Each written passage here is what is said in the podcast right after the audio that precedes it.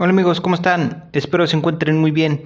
En este video les quiero mostrar cómo guardar lo que es un CFDI o bien en este caso se guarda hasta 72 horas. En este caso pues también podría ser cuando por algún motivo eh, lo saca ya cuando van a agregar lo que es la firma electrónica o en este caso aún están pendientes de alguna información y poder concluir lo que es el CFDI.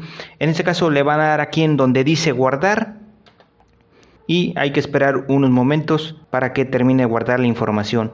Y como pueden ver aquí nos dice que el comprobante capturado se almacenó verdad correctamente y lo pueden consultar hasta 72 horas después. A veces desconocemos se desconoce en dónde lo pueden consultar. En este caso la forma de consultarlo es aquí directamente en, en el inicio verdad y en este caso le van a dar aquí en donde dice generar y posteriormente le van a dar en donde dice comprobantes no certificados y ahí les va a aparecer el comprobante pendiente de timbrar.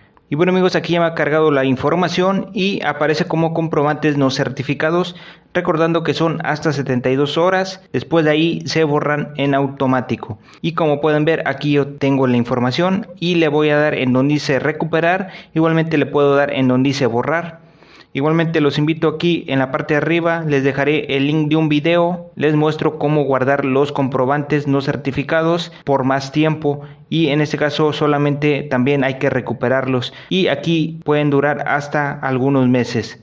Y bueno amigos, aquí termina este video, espero les sea de mucha utilidad, si así fue háganmelo saber en los comentarios. Sin más me despido, hasta la próxima.